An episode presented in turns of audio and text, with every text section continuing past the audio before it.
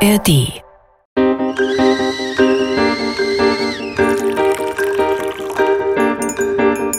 Tee mit Warum? Der Philosophie-Podcast von NDR Kultur. Also erstmal möchte ich sagen, dass ich wirklich, dass kaum ein Tag vergeht, an dem man dieses Wort Spaltung nicht hört. Mit Denise Mbay und Sebastian Friedrich. Die Frage heute. Leben wir in einer gespaltenen Gesellschaft? Hallo und herzlich willkommen zurück zu einer neuen Folge von Tee mit Warum. Wir stellen uns heute die Frage, leben wir in einer gespaltenen Gesellschaft? Wir werden sprechen mit Linus Westhäuser. Er ist Autor eines Buches, das gerade viel diskutiert wird, und zwar des Buches Triggerpunkte. Und wir beschäftigen uns mit Thomas Hobbes. Alle anderen Folgen, die wir in den letzten Monaten gemacht haben, könnt ihr auch weiterhin in der ARD Audiothek nachhören. Und am Ende dieser Folge hören wir einmal von euch HörerInnen nochmal. Ihr habt uns weiterhin Mails und Nachrichten geschickt, die verlesen wir zum Teil am Ende dieser Folge gespaltene Gesellschaft. Denise, in den letzten Jahren war ja viel los, weshalb viele Leute darüber gesprochen haben, die Gesellschaft driftet auseinander, sie sei zunehmend gespalten, Corona, Krieg und so weiter. Wie nimmst du das in deinem Bekanntenkreis wahr? Also Erstmal möchte ich sagen, dass ich wirklich, dass kaum ein Tag vergeht, an dem man dieses Wort Spaltung nicht hört. Ähm, deshalb finde ich es total spannend, dass wir nachher mal ins Gespräch gehen und gucken, gibt es diese gespaltene Gesellschaft denn wirklich oder ist es nur so hm. eine Selbstwahrnehmung oder eine Wahrnehmung äh, der Zeit oder hat sich da vielleicht im Laufe der Jahre was verändert? Ähm, ich weiß, dass für mich persönlich gab es in der Vergangenheit im beruflichen Kontext Streitsituationen, die auch so weit geführt haben, dass wir, dass ich berufliche Dinge verändert habe, mit manchen Menschen äh, nicht mehr mhm. zusammenarbeiten wollte. Und äh, das ist natürlich ein Zeichen für eine Spaltung sozusagen. Aber Streit oder Auseinandersetzungen gab es ja schon immer. Und auch das Auseinanderleben von Menschen in, im Privaten, sogar im Familiären. Es gibt ja schon immer die Situation, dass Leute sagen, mit meiner Familie zum Beispiel mhm. will ich nichts mehr zu tun haben. Und ob das jetzt ähm, ein zunehmend neues Phänomen ist, dass man auch Konsequenzen zieht, zum Beispiel aus bestimmten Dingen, das äh, da bin ich mir nicht ganz sicher. Mhm. Wie ist bei dir? Ja, im Privaten hier und da, ähm, klar, auch während Corona-Pandemie unterschiedliche Positionen, aber ich würde sagen, auch im Privaten wird es eh nicht sehen wie du. Also da gab es ja schon immer in der Menschheitsgeschichte Situationen, in denen sich Leute gestritten haben, nicht mehr miteinander reden wollten, vielleicht jahrzehntelang keinen Kontakt mehr miteinander hatten oder gar nicht mehr. Deswegen da bin ich mir auch nicht so ganz sicher, ob es da eine neue Qualität hat. Aber in diesem Feld, mit dem ich mich sonst auch so beruflich befasse, nämlich der Frage ähm, Rechtsextremismus, Rechtsradikalismus in der Gesellschaft, mhm. da ist das ja so eine These, die im Grunde schon äh, allgemeingültig ist äh, für viele, die sich mit diesem Thema auseinandersetzen, nämlich ja, wir haben hier äh, so eine Rechtsentwicklung, ähm, Teile sprechen auch von einem Rechtsruck und das ist Ausdruck von einer gespaltenen gespaltenen Gesellschaft. Ähm, dann geht die Theorie weiter. In den USA haben wir es schon gesehen, in Brasilien haben wir es gesehen und so weiter und so weiter. Und ich habe in dieser Diskussion eher immer die Position vertreten, wir leben nicht in Zeiten eines Rechtsrucks und wir leben auch nicht so sehr in Zeiten einer Spaltung der Gesellschaft. Vielleicht gibt es eine gewisse Polarisierung bei manchen Themen, aber wir haben es eigentlich nicht mit so einem krassen Spaltungsphänomen äh, zu tun. Ich muss allerdings zugeben, dass ich so seit ein paar Monaten langsam seit ein bisschen neu, neueren Wahlergebnissen. Seit neueren Wahlergebnissen, Umfrageergebnissen mir da nicht mehr so ganz sicher bin, ob diese These äh, noch zutreffend ist.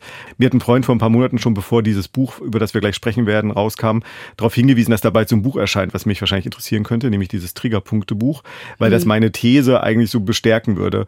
Und jetzt kam das Buch raus, jetzt wird darüber diskutiert und äh, parallel dazu entwickle ich eigentlich eine gewisse Skepsis dieser These gegenüber. Deswegen finde ich es hervorragend, dass wir heute uns diesem Thema mal widmen und das auch ausführlich auseinandernehmen. Und diese These, die du vertrittst und die das Buch ja auch stützt aufgrund von empirischen äh, Forschungsergebnissen, ähm, ist es eine These, die dir so am Herzen liegt, weil sie dir auch Sicherheit vermittelt? ja, gute Frage. Ähm ja, Sicherheit, also in dem Sinne, ähm, wenn ich mir Gedanken darüber mache, wie diese Gesellschaft aussieht und dann äh, vor ein paar Jahren auf die das, das Zwischenergebnis kam, dann ist dieses Zwischenergebnis natürlich ein Orientierungspunkt erstmal für mich. Und ähm, ich versuche es dann schon immer wieder in Frage zu stellen, zu fragen, okay, stimmt das noch, was ich mir 2016, 17 oder sowas gedacht habe? Wie gesagt, momentan würde ich bin ich mir nicht mehr so ganz sicher.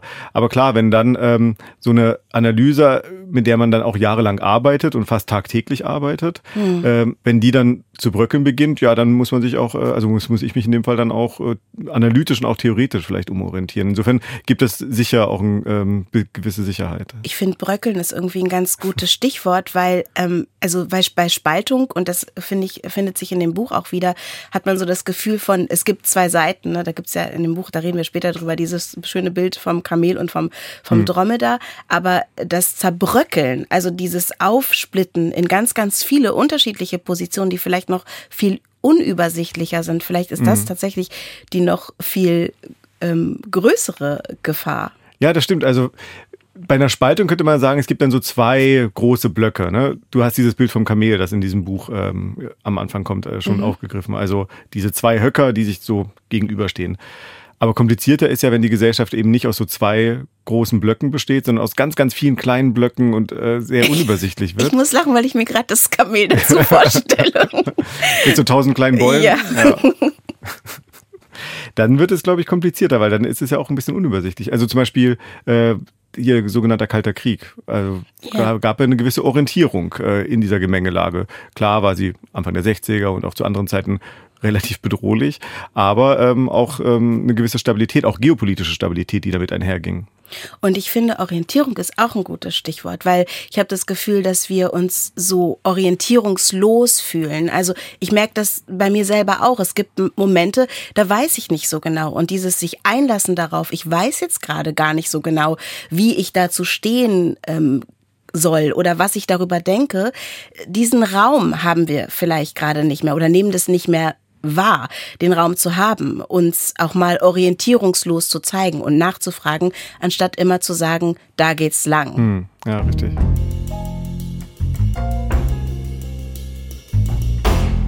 Und wir sprechen heute mit Linus Westhäuser. Er ist Soziologe an der Berliner Humboldt-Uni. Er hat zum Verhältnis von alter Arbeiterklasse und neuer Mittelklasse in Florenz promoviert, beschäftigt sich mit der politischen Soziologie und sozialer Ungleichheit, außerdem mit dem Verhältnis von Identität und Klasse, also auch mit der Frage, wie und durch was politische Weltbilder geprägt sind. Zusammen mit Thomas Lux und Steffen Mau hat er an einem Forschungsprojekt zu neuen Ungleichheiten gearbeitet und arbeitet da, glaube ich, immer noch. Und es geht da um neue Spaltungen in unserer Gesellschaft. Herausgekommen ist ein ähm, Buch, ein relativ dickes Buch, ich habe es mitgebracht, Triggerpunkte, Konsens und Konflikt in der Gegenwartsgesellschaft. Es ist vor wenigen Wochen beim Surkamp Verlag erschienen und wird breit diskutiert. Linus, schön, dass du dir Zeit nimmst. Hallo, ich freue mich, bei euch zu sein. Linus, wir befassen uns heute mit der Frage, ob wir uns tatsächlich in einer gespaltenen Gesellschaft befinden. Ihr habt euch damit sehr ausführlich und auch empirisch befasst. Was würdest du denn jetzt zuallererst äh, als Antwort geben, wenn du nur ein klares Ja oder Nein geben dürftest? Also wenn es nur klar Ja oder Nein äh, geben kann, dann würde ich ganz, ganz deutlich zum Nein tendieren. Tatsächlich haben wir uns genau aus, aus dieser Frage heraus ist die Gesellschaft eigentlich so gespalten, wie man den Eindruck bekommt, wenn man äh, die Zeitung aufschlägt oder den Fernseher einschaltet. Einfach genauer angeschaut, wie sehen Einstellungen in Deutschland aus zu verschiedenen Konfliktthemen, Migration, aber auch Klimaschutz, Diversität, Umverteilung und so weiter.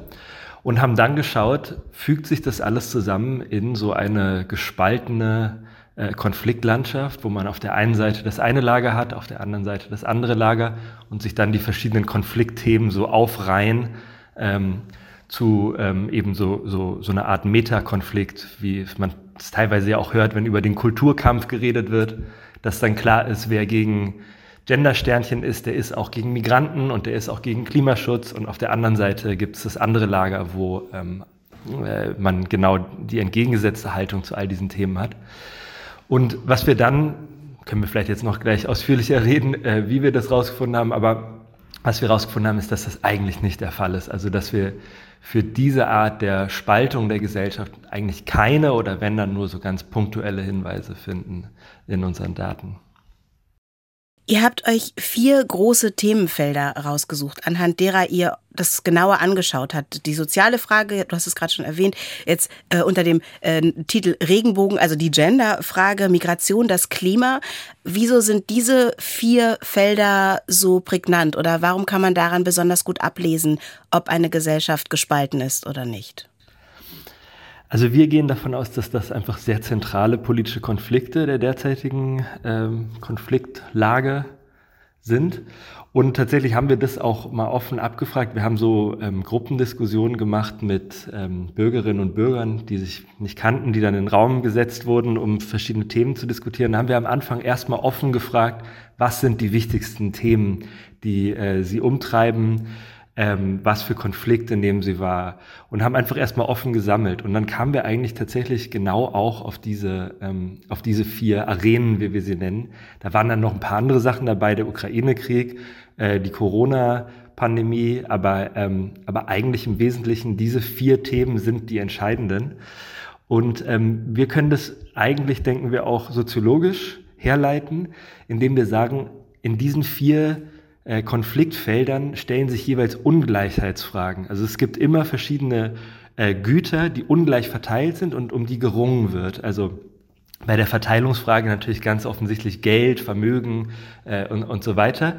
Bei der ähm, Migrationsfrage geht es um den Zugang zu dem nationalen Territorium, was ja aber auch eine, ein Ungleichheitsgut ist, weil damit natürlich Lebenschancen verbunden sind. Man hat es besser, wenn man drin ist, als wenn man draußen ist. Und das ist ein Ungleichheitsverhältnis, um, um das gerungen wird.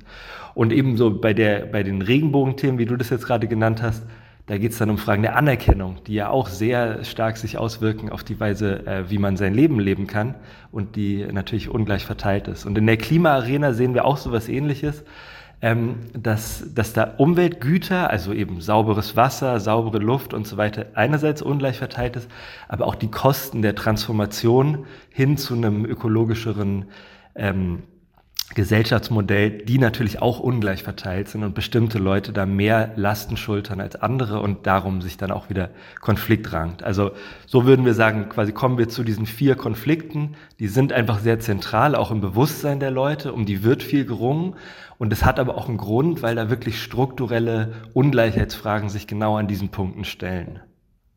Ich fand ganz interessant, dass äh, im Grunde diese Themen dieser Fokusgruppen, die ihr da abgefragt habt, dass da ähm, ja ökonomische Themen oder auch klassenspezifische Themen äh, eine sehr große Rolle gespielt haben, also Miete zum Beispiel.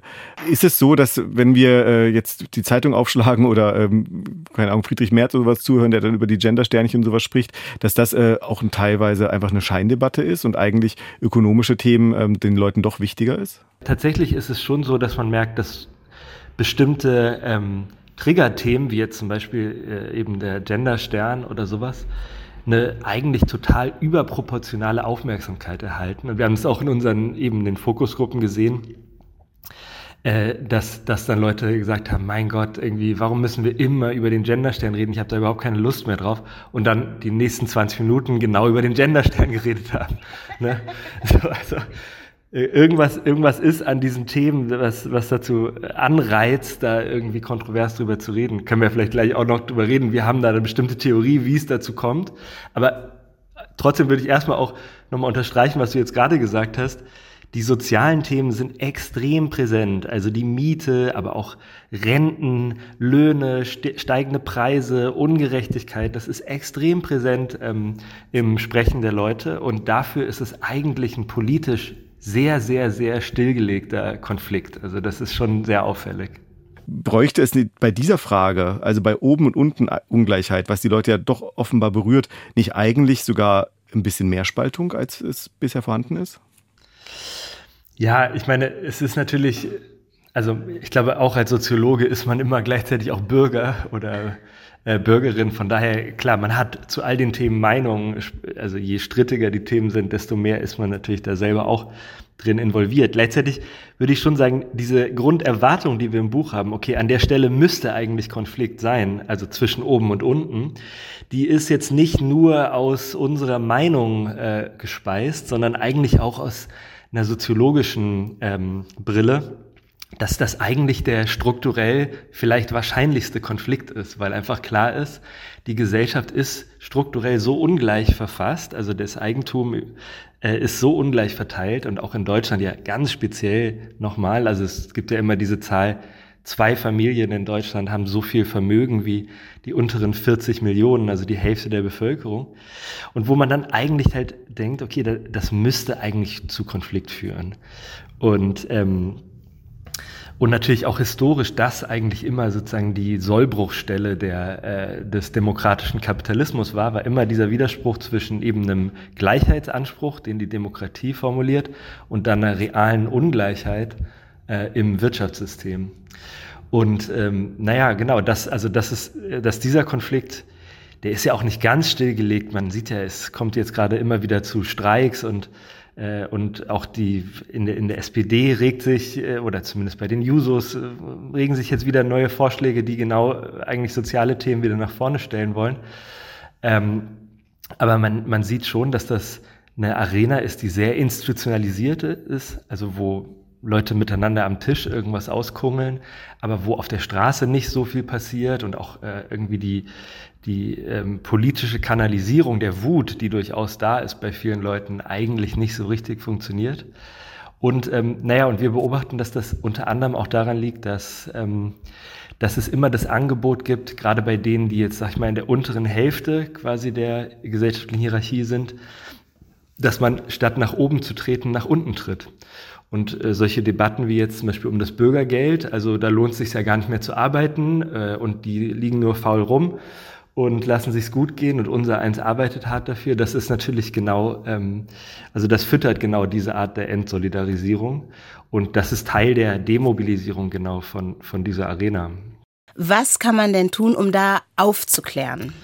Also in der Forschung zu Umverteilungseinstellungen, also darum geht's ja quasi, ne, ist man pro oder contra ähm, den Reichen nehmen und den Armen geben letztlich, auch wenn es da natürlich sehr unterschiedliche Mechanismen gibt, wie man das tun kann. Aber zeigt, dass eigentlich ähm, sich diese Fragen an sozusagen, also dass es zwei Fragen gibt quasi, die sich da stellen. Das eine ist die Frage, ist der Status quo gerecht? Also vor allem mit Blick auf Chancen, also was man auch so als Meritokratie versteht. Quasi kann man mit harter Arbeit es schaffen. Und umgekehrt dann natürlich auch, ist die Weise, wie jetzt die Ressource, wie die Ressourcen verteilt sind in der Gesellschaft, ist die gerechtfertigt dadurch, wie sehr die Leute sich angestrengt haben oder eben nicht angestrengt haben? Das ist die eine Frage. Und die andere Frage ist, wenn es dann um die Empfänger geht, also Umverteilung zu wem, sind das äh, Leute, die es verdient haben, dass man sie unterstützt und dass sie kollektive Solidarität erfahren oder nicht? Oder sind das eigentlich nur quasi Trittbrettfahrer, die sich auf Kosten der Allgemeinheit in lauen Lenz machen? Und das sind diese beiden Fragen, denke ich, also die Stellschrauben dieses Diskurses. Ne? Äh, ist, ist die Meritokratie, ist das, ähm, ist das real oder ist das eigentlich ein gebrochenes Versprechen? Und andererseits ist die Mehrheit der äh, Empfänger und Empfängerinnen von, äh, von ähm, Solidaritätsleistungen, äh, haben die das verdient oder haben sie es nicht verdient? Und ich denke, wenn man, wenn man diesen Diskurs vielleicht auf andere Füße stellen will, dann, dann muss man eben, äh, dann muss man Kritik üben an der, an der realen äh, Umsetzung des Meritokratieversprechens. Man muss zeigen, dass äh, Vermögen in erster Linie äh, vererbt wird zum Beispiel und nicht erarbeitet wird. Und man muss zeigen, dass, äh, dass die Leute, um die es da geht, äh, die profitieren vom Sozialstaat, ähm, dass das Leute sind, die, äh, die hart arbeiten oder die es auch sonst einfach schwer in ihrem Leben haben, die deshalb verdient haben, dass, dass man sie unterstützt. Das sind irgendwie alleinerziehende Mütter, das sind Rentner. also, dass man einfach Sozialfiguren da ins Spiel bringt, wo klar ist, äh, ne, die, das, das, das sind Leute, mit denen man sich verbunden fühlt, quasi. Ne? Weil natürlich von der rechten Seite immer wieder betont wird, ja, Florida Rolf oder halt die Leute, die nur auf der Couch sitzen und so weiter. Ne?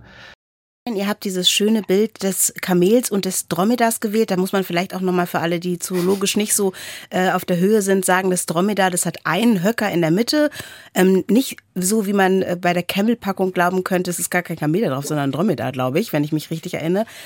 Und das Kamel, das hat zwei Höcker.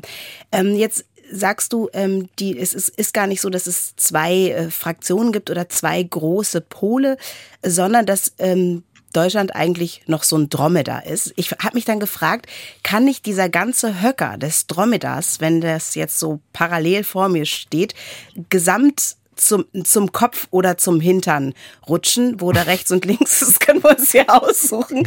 Ähm, ist das nicht auch eine Variante, die man sieht, wenn man zum Beispiel, wie du gerade gesagt hast, ähm, bemerkt, dass, äh, dass manche oder dass sich die Mitte schwer konkret positionieren kann und deshalb einfach mitrutscht in eine Richtung? Ich denke, das ist die, die große Angst, die man hat, wenn man vom Rechtsruck spricht. Ne? Und ähm, also ich mache mir da auch immer wieder Sorgen, aber ehrlich gesagt, ähm, äh, alle Daten, die wir uns dazu angeschaut haben, also wir haben uns ja auch Daten im Zeitverlauf angeschaut, sprechen eigentlich gegen äh, diese Deutung. Also man sieht auch zum Beispiel bei ähm, Einstellungen zu Migration, wo man jetzt am ehesten erwarten würde, dass da ein Rechtsruck stattgefunden hat, dass auch nach der Zeit äh, von 2015 es eigentlich nicht zu einer Rechtsverschiebung der Einstellung kommt, sondern dass eigentlich diese Einstellungen einfach stabil bleiben.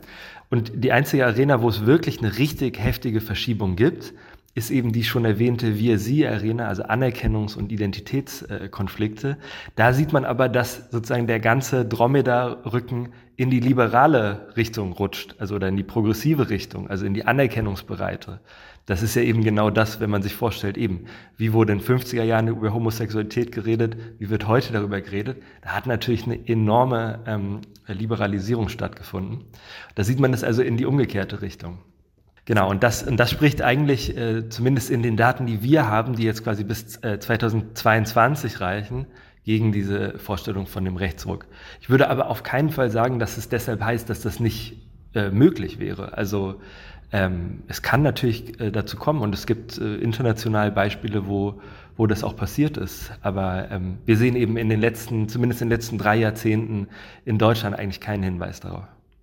Und trotzdem gibt es ja etwas, äh, das offenbar äh, auch weite Teile der Gesellschaft, nicht nur die Ränder, ähm, ja, beeinflusst, triggert. Und das sind genau diese Triggerpunkte, über die ihr auch extra nochmal im Kapitel sprecht und die ja auch titelgebend für euer Buch ist. Ähm, umreiß doch mal kurz, welche so die größten Triggerthemen sind in der heutigen Gesellschaft.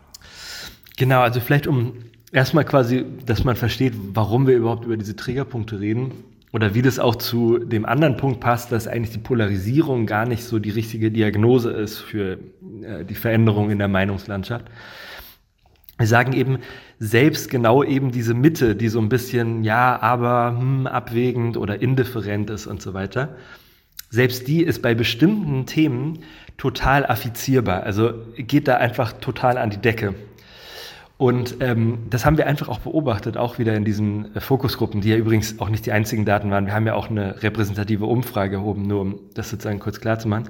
Aber in diesen Fokusgruppen sah man eben ein bestimmtes Wort viel, also Clankriminalität oder eben Gendersternchen oder so, und sofort ging einfach der ähm, Empörungspegel massiv nach oben und es, es kam einfach zu so einer Erhitzung, so einer Intensivierung auch der, ähm, der, ähm, der Konversation.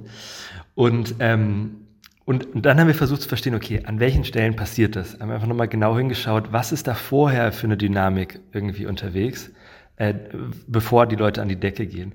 Und da sehen wir eigentlich, dass, dass es immer ähm, eigentlich Punkte sind, wo so ein impliziter Gesellschaftsvertrag, den die Leute voraussetzen, da, wo der gebrochen wird. Also wo man eine bestimmte moralische Grunderwartung hat, was von was, was man glaubt erwarten zu können, äh, gebrochen wird. Was heißt das? Also jetzt ein Beispiel dass man, dass man sagt, Gruppen sollten im Grunde gleich behandelt werden. Es sollte niemand äh, diskriminiert werden, es sollte aber auch niemand Sonderrechte bekommen. Und dann an verschiedenen Stellen sieht man, okay, es regt die Leute wahnsinnig auf, wenn jemand schlechter behandelt wird als jemand anderes oder Gruppen schlechter behandelt werden. Es regt sie aber auch wahnsinnig auf, wenn zum Beispiel Minderheiten vermeintliche Sonderrechte bekommen. Also wenn es jetzt eigene Schwimmzeiten gibt für Transpersonen in öffentlichen Schwimmbädern, dann regt es sie auch wahnsinnig auf. Eben aus diesem Grund, dass sie so eine grundlegende Egalitätserwartung haben, die Teil ist von diesem Gesellschaftsvertrag den, den man einfach implizit voraussetzt, ohne ihn benennen zu können. Und genauso gibt es dann verschiedene andere Aspekte quasi von diesem Gesellschaftsvertrag, die, wenn sie gebrochen werden, triggern. Also zum Beispiel, wenn ich jetzt noch ein anderes Beispiel nennen kann, äh, dass die Dinge unter Kontrolle bleiben, also dass äh, die Rate der Veränderung sich nicht zu sehr beschleunigt. Und das ist dann ganz oft zum Beispiel bei Themen von Migration, dass Leute dann ganz schnell das Gefühl haben, okay, hier geht, gerät was außer Kontrolle, äh, wir werden jetzt hier überschwemmt und die kommen jetzt alle hierher oder bald wird hier die Scharia eingeführt und so weiter. Teilweise auch so ganz hysterische äh, Vorstellungen, die aber alle genau aus diesem subjektiven Gefühl kommen, okay, die Dinge geraten außer Kontrolle. Ne? Es, äh, es kommt äh, zu so einer Entgrenzungsbefürchtung bei den Leuten. Das ist auch zum Beispiel eine ganz typische Form von Triggerdynamik. Habt ihr Angst oder ähm, die Befürchtung eventuell mit eurem Buch, die Trägerpunkte und auch mit dem, dass ihr beschreibt, dass äh, es gar nicht so wild steht um unsere Gesellschaft, dass ihr damit vielleicht ähm, etwas beruhigt gesellschaftlich, was, äh, wo wir trotzdem hinschauen sollten? Ja, tatsächlich. Also das, ähm, ja, das, das äh, habe ich jetzt auch immer wieder als ungut bemerkt, dass dass es für viele Leute doch ähm, scheinbar diese Message hat, naja, wir können uns eigentlich alle entspannt zurücklehnen. Also so schlimm ist es ja gar nicht und, äh, und so. Und da würde ich eigentlich gar nicht äh, mitgehen, weil ich das Gefühl habe, ähm, genau eben diese, diese Demobilisierung von, von Konflikten, gerade in, in Bezug auf soziale Themen, aber auch diese Endideologisierung der Mitte, also dass da eigentlich keine klaren politischen Vorstellungen mehr da sind und auch eigentlich keine Bindung an Parteien oder, äh, oder andere ähm, Organisationen, die, äh, die muss natürlich gar nichts Gutes eigentlich auch heißen. Ne? Also es kann auch heißen, dass es ähm, dass das eigentlich so eine Erosion quasi der Qualität der Demokratie auch ist. Ne? Also wo eben in der Mitte die Leute sagen, ach ja, weiß auch nicht so richtig und irgendwie was halt gerade angesagt ist, wird nachgeplappert und dann eben in der unteren Hälfte der Gesellschaft wendet man sich komplett ab, außer eben man wird ab und zu mal getriggert und es wird einem was in die äh, irgendwie in die Facebook äh, Timeline äh, gespült äh, äh, Messerstecher in der und der Stadt und dann regt man sich richtig auf, aber ansonsten ist man politisch völlig äh, abgeschlagen. Ähm, sowas ist natürlich auch ein Zustand, der dann nicht polarisiert ist. Also, und das würden wir dann auch in unseren Statistiken sehen, dass es keine Polarisierung ist, die, da, äh, die sich da abbildet. Aber es wäre kein ähm, guter Zustand für die Demokratie. Wir hoffen, dass äh, unsere demokratischen Werte auch weiterhin funktionieren. Wir bedanken uns bei dir, Linus Westhäuser, und empfehlen euer Buch Triggerpunkte, Konsens und Konflikt in der Gegenwartsgesellschaft von Steffen Mau, Thomas Lux und eben dir, Linus Westhäuser, ähm, erschienen in der Edition Surkamp. Dankeschön, Linus. Vielen Dank euch.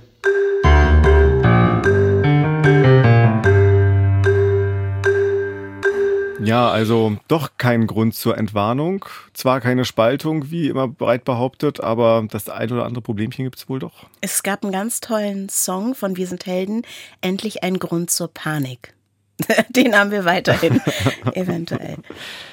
Hast du dir was aufgeschrieben oder etwas, äh, wo du denkst, da sollten wir gleich nochmal einhaken? Also ich finde, einen ganz wichtigen Begriff, der jetzt auch ein paar Mal fiel, ist hier der die demobilisierte Klassengesellschaft. Das ist ein Begriff, den Sie von äh, Klaus Dörre auch entlehnen, also ein Soziologe aus Jena, der sich viel mit äh, Klassenanalyse und so weiter auseinandergesetzt hat und genau das sagt. Also wir leben zwar objektiv in einer Klassengesellschaft, also es gibt eine äh, enorme Ungleichheit, gerade was Vermögen angeht, zwischen Arm und Reich, aber ähm, gerade die, die unten stehen, haben nicht den Eindruck, dass sie irgendetwas in dieser Klassengesellschaft ändern können. Also es gibt sozusagen keine, äh, keinen Zugang für sie, einen Klassenkonflikt, der eigentlich real besteht, weil es eben diese Klassenspaltung objektiv gibt.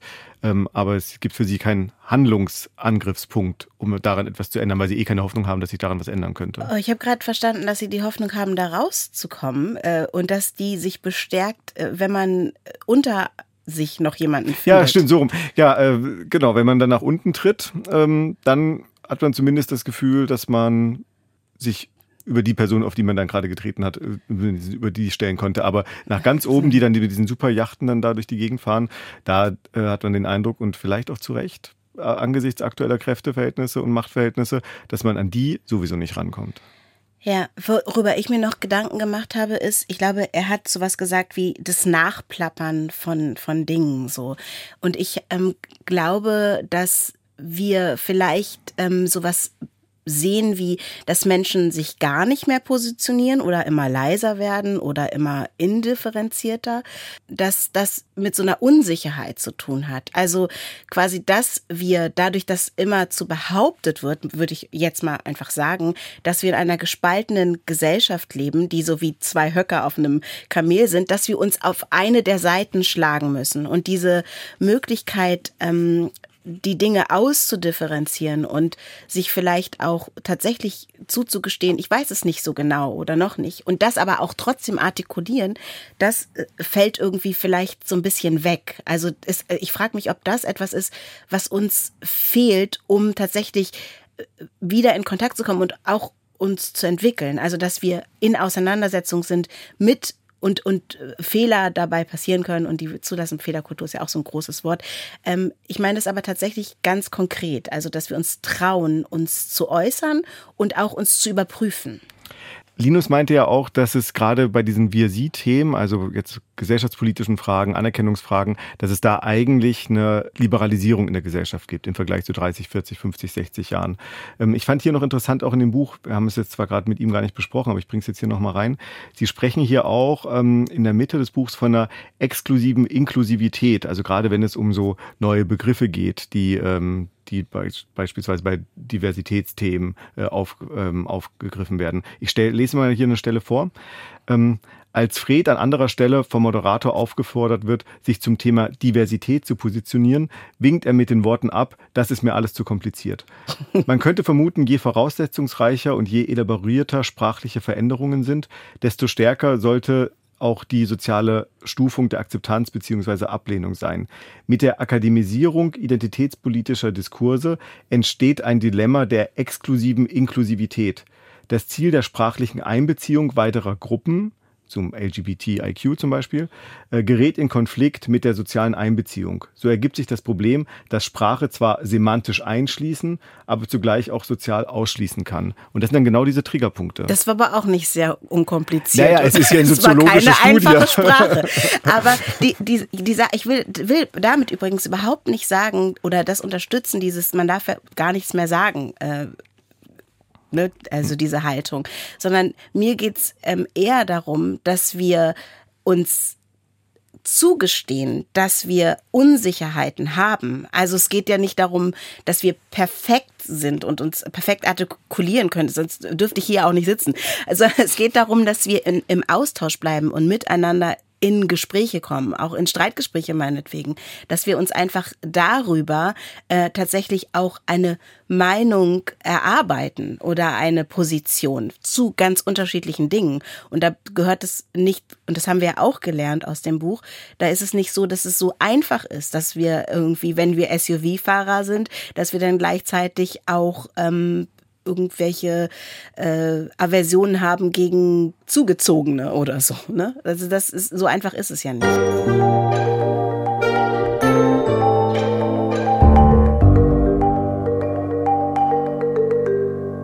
Ein Begriff, der in der Diskussion auch mit Linus ja gerade schon mal fiel, ist der des Gesellschaftsvertrags, des impliziten Gesellschaftsvertrags in dem Sinne war das so gemeint, dass sich diese Gesellschaft auf so ein paar grundlegende Werte geeinigt hat, nämlich zum Beispiel Gleichheit und Freiheit. Und wenn die scheinbar oder tatsächlich in Frage gestellt werden, dass es dann zu einem Trigger kommen kann. Und das ist für uns Anlass, jetzt nochmal grundsätzlicher und philosophischer über den Begriff des Gesellschaftsvertrags nachzudenken. Das Philosophon. Sie haben eine neue Botschaft. Thomas Hobbes englischer Mathematiker, Staatstheoretiker und Philosoph. Der Mensch ist dem Menschen ein Wolf. Dieses Zitat hat sich Thomas Hobbes, englischer Mathematiker, Staatstheoretiker und Philosoph, bedient, dessen Philosophie heute als Anstoß für den aufgeklärten Absolutismus gilt. Das gehörte Zitat in der vollständigen Form findet sich in dem Buch Dezive, welches 1642 erschien und in dem Hobbes den Naturzustand sowie das Naturrecht des Menschen formuliert, sowie die daraus resultierende Notwendigkeit einer stabilen Regierung. Denn, hier nochmal das Zitat, es besteht kein Zweifel, dass beide Formeln wahr sind. Der Mensch ist dem Menschen ein Gott und der Mensch ist dem Menschen ein Wolf.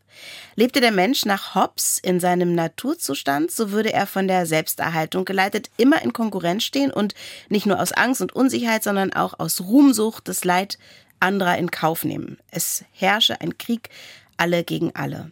Hobbes ging davon aus, dass wir uns nur gewaltfrei, dass wir uns nur zivilisiert verhalten können, wenn das Individuum sein Naturrecht an ein übergeordnetes Souverän abgibt. Mit dem Leviathan entwirft Hobbes eine Staatsphilosophie, die eine solche Sicherheit gewährleisten soll. Die Idee eines Gesellschaftsvertrags, der es den Menschen ermöglichen sollte, trotz seines Naturzustandes friedlich zusammenzuleben. Ähm, Hobbes wurde 91 Jahre alt.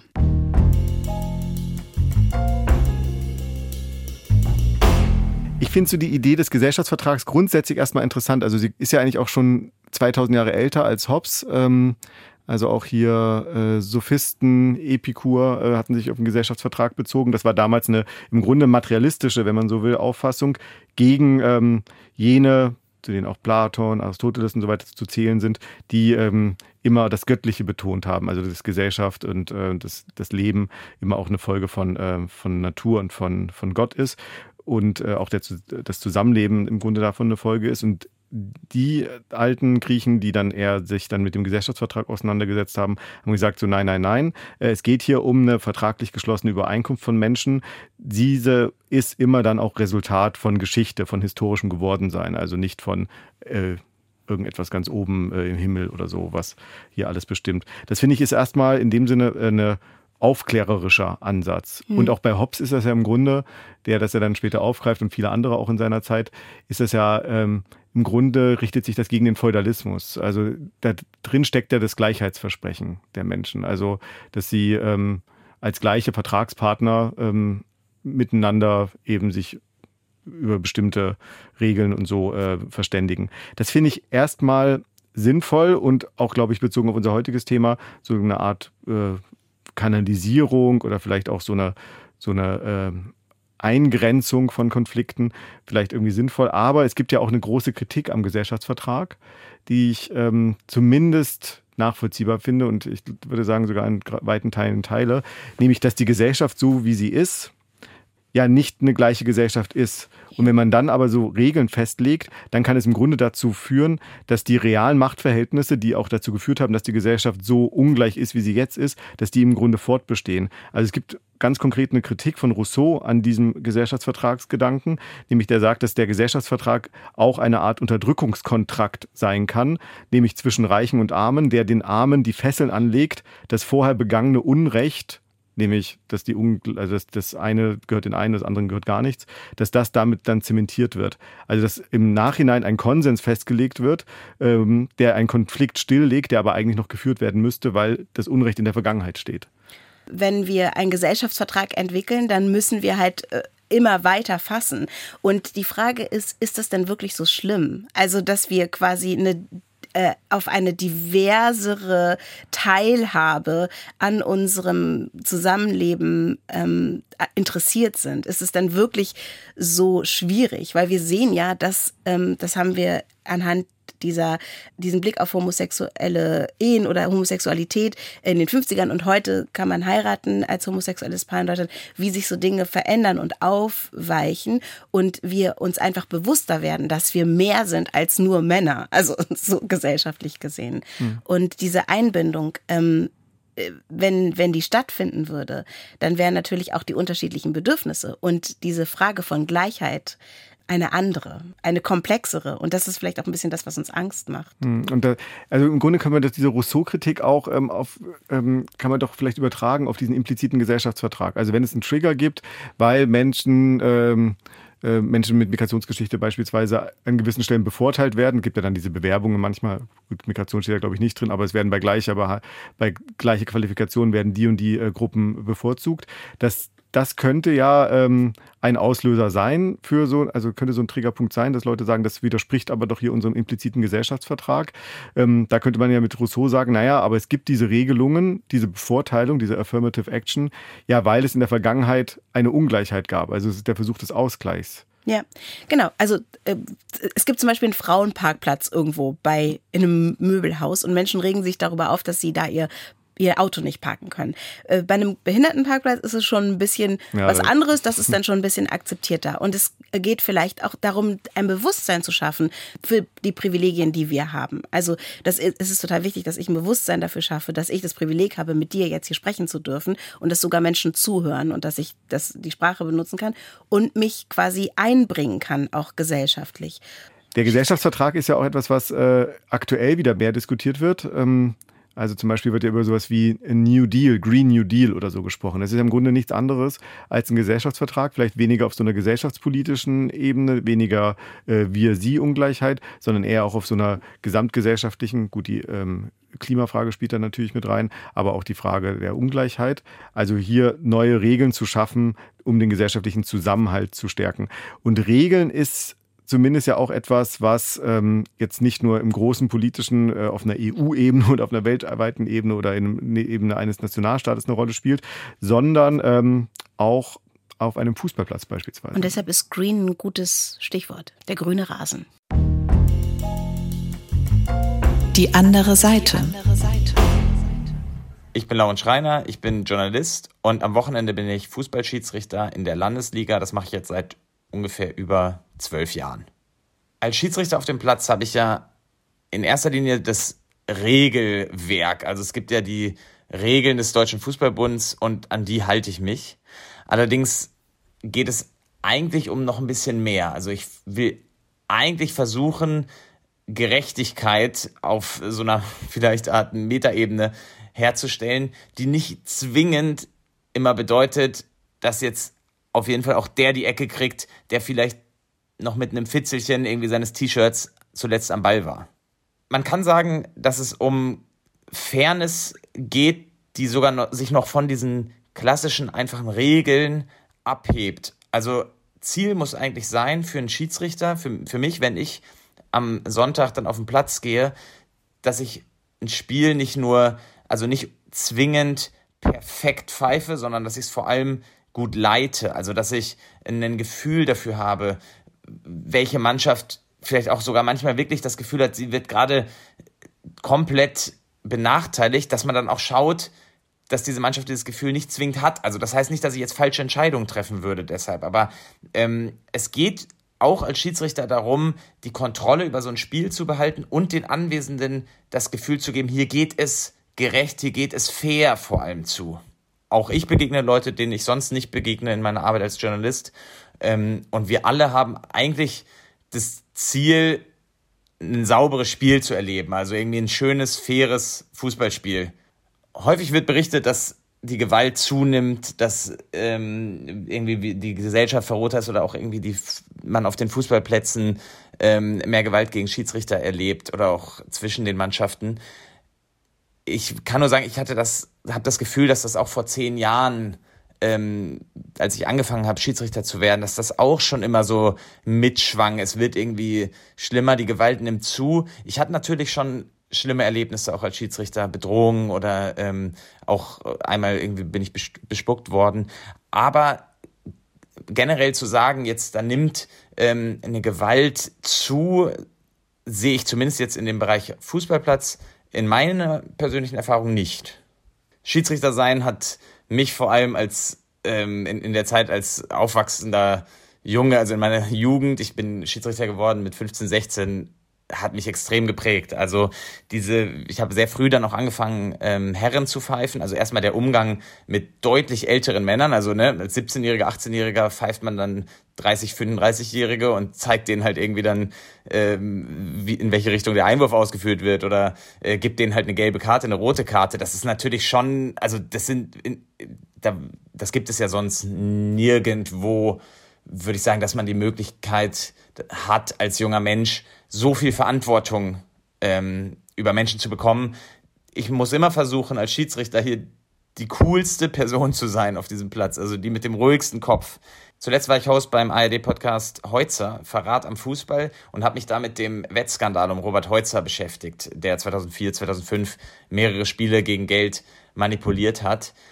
Mein Blick auf das Schiedsrichterwesen hat die Arbeit aber ähm, an diesem Fall jetzt nicht besonders verändert, weil ich schon eigentlich sagen würde, dass ist eine, das ist so was Einzigartiges, was damals passiert ist. Und die Schiedsrichter, wie ich sie mittlerweile wahrnehme, ob es jetzt irgendwie selbst durch Gucken irgendwie in der Bundesliga ist oder wenn es einfach nur die Schiedsrichter ist, die mich ausgebildet haben, die ich kennengelernt habe, sind meistens sehr, sehr, sehr gewissenhafte Männer und äh, paar, wenige Frauen, wenige Frauen leider.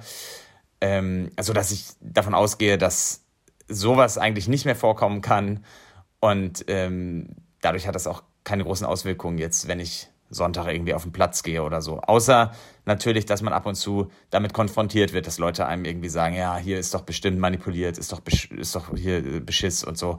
Äh, das ist natürlich irgendwie ärgerlich, das tut weh und das geht, glaube ich, auch in 20 Jahren später wird das noch nicht weggehen.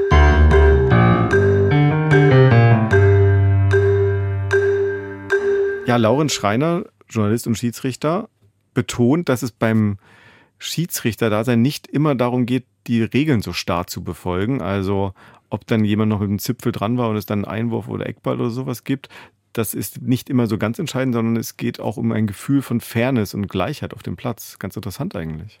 Ja, fand ich auch. Und ähm, da habe ich auch irgendwie zustimmend genickt, Gerechtigkeit herstellen. Dann habe ich mich aber auch gefragt, das ist ja immer so eine Single, so eine Solo-Perspektive, die man als Schiedsrichter da hat. Und er hat auch einmal ähm, den Begriff Macht benutzt. Die Macht, die er natürlich als Schiedsrichter ausüben kann und wo er dann auch mal signalisieren kann, so jetzt ist hier aber mal Schluss mit lustig.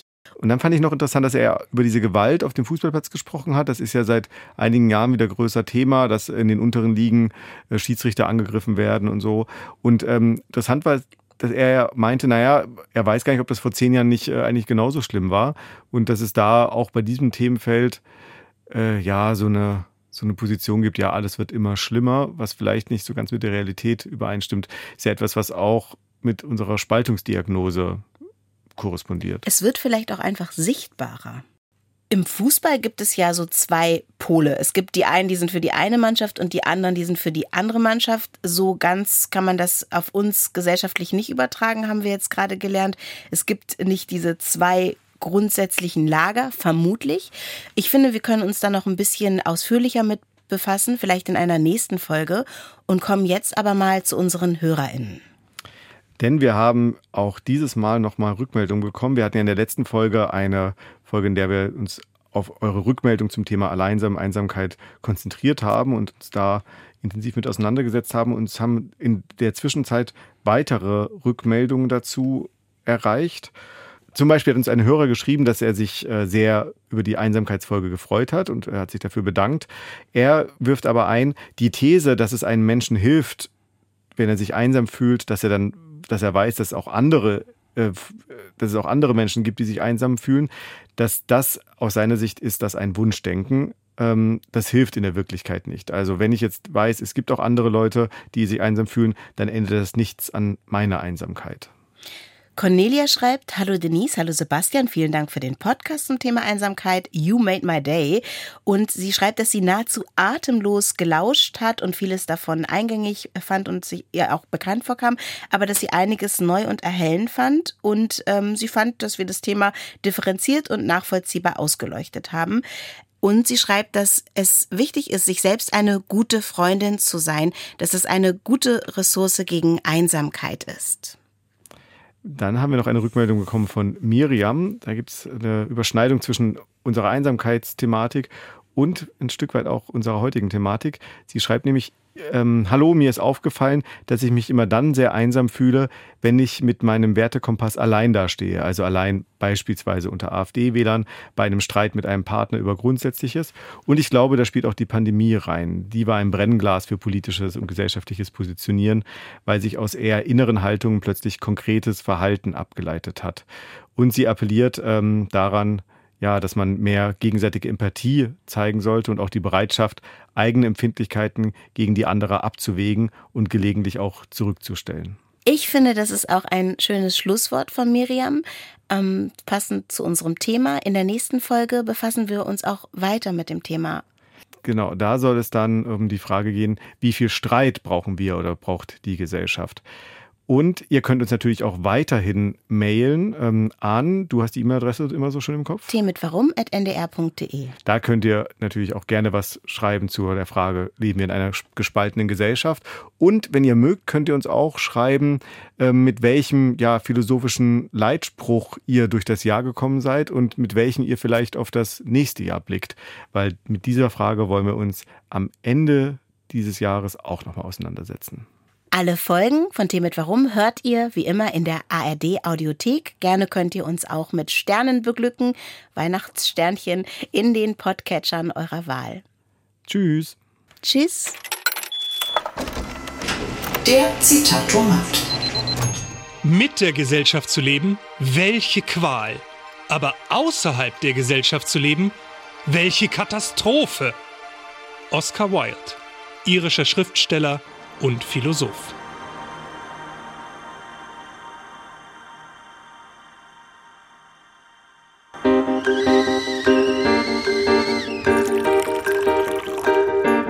Das war Tee mit Warum?